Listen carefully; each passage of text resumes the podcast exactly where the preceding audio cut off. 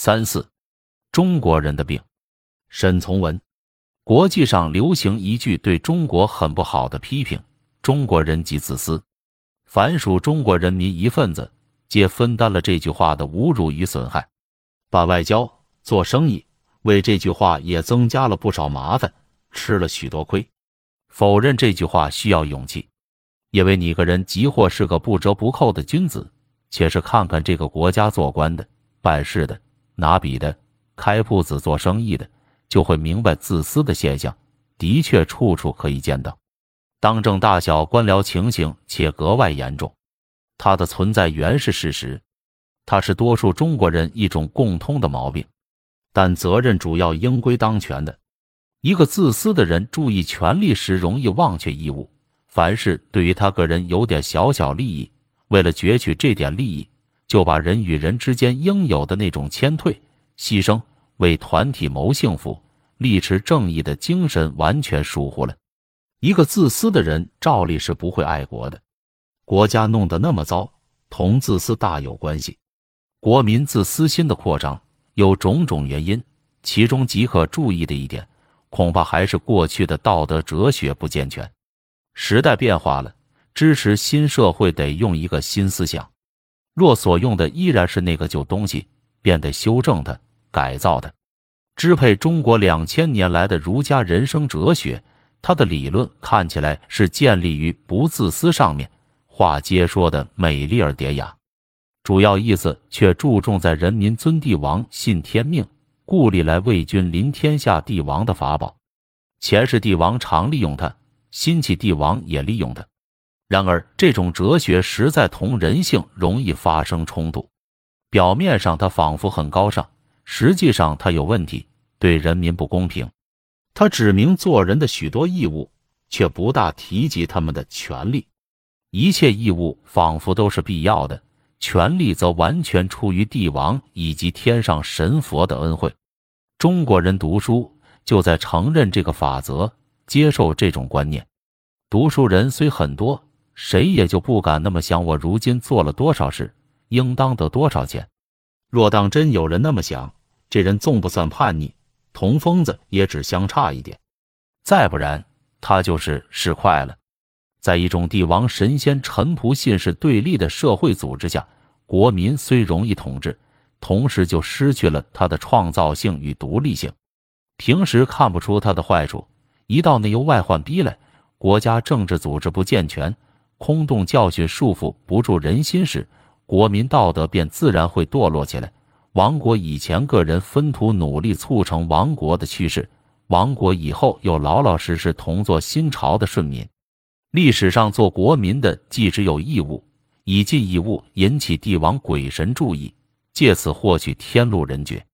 待到那个能够融入人类的偶像权威倒下，鬼神迷信又渐归消灭的今日。自我意识初次得到抬头的机会，不知国家，只顾自己，岂不是当然的结果？目前注意这个现象的很有些人，或悲观消极，念佛诵经了死残生；或奋笔挥毫，痛骂国民不知爱国。念佛诵经的不用提，奋笔挥毫的行为，其实又何不于事？不让做国民的感觉国是他们自己的，不让他们明白一个人。活下来有多少权利？不让他们了解爱国也是权利。思想家与统治者只责备年轻人，困辱年轻人，俨然还希望无饭吃的，因为怕雷打就不偷人东西，还以为一本《孝经》就可以治理天下。在上者那么糊涂，国家从哪里渴望好起？事实上，国民毛病在用旧观念，不能应付新世界，因此一团糟。目前最需要的。还是应当从政治、经济、教育、文学各方面共同努力，用一种新方法造成一种新国民所必须的新观念，使人人乐于为国家尽义务，且是每人皆可以有机会得到一个人的各种权利。要求人权并不是什么坏事情，它实在是一切现代文明的种子。一个国家多数国民能自由思索、自由研究、自由创造。自然比一个国家多数国民蠢如鹿屎、愚妄迷信、毫无知识、靠君王恩赏、神佛保佑过日子有用多了。自私缘有许多种，有贪赃的会不能忠于职务的，有爱小便宜的，有懒惰的，有做汉奸因缘为利、贩卖仇货企图发财的，这些显而易见。如今还有一种读书人，保有一个接近于愚昧与偏执的感情，突然迷信过去，美其名为爱国，山羊迷信。美其名为复古，国事之不可为，虽明明白白为近四十年来社会变动的当然结果，这种人却谢责于白话文，以为学校中一读经书即可安内攘外，或委罪于年轻人的头发帽子，以为能干涉他们这些细小事情就渴望天下太平。这种人在情绪思想方面始终还没有脱离封建遗老秀才的基本打算。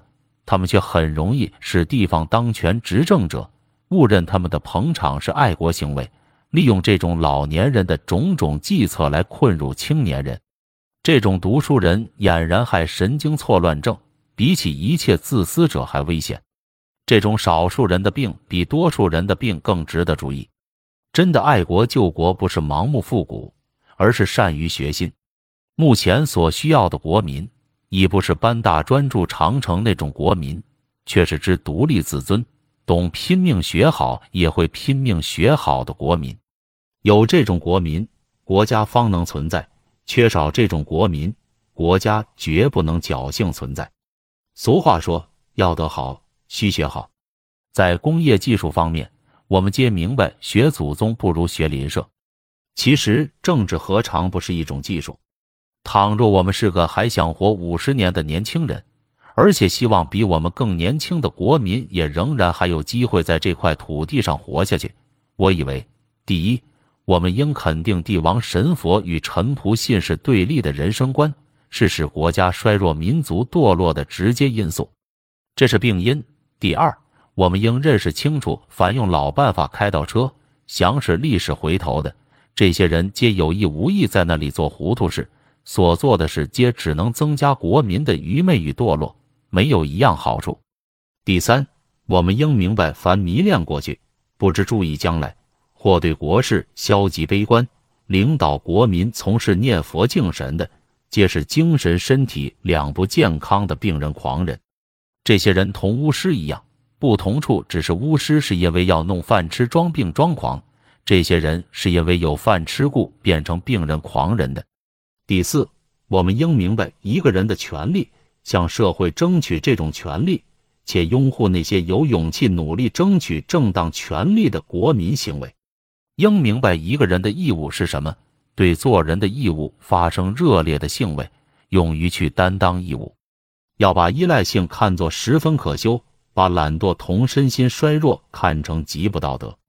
要有自信心，忍劳耐苦，不在乎。对一切事皆有从死里求生的精神，对精神身体两不健康的病人、狂人永远取不合作态度，这才是救国家同时救自己的解药药方。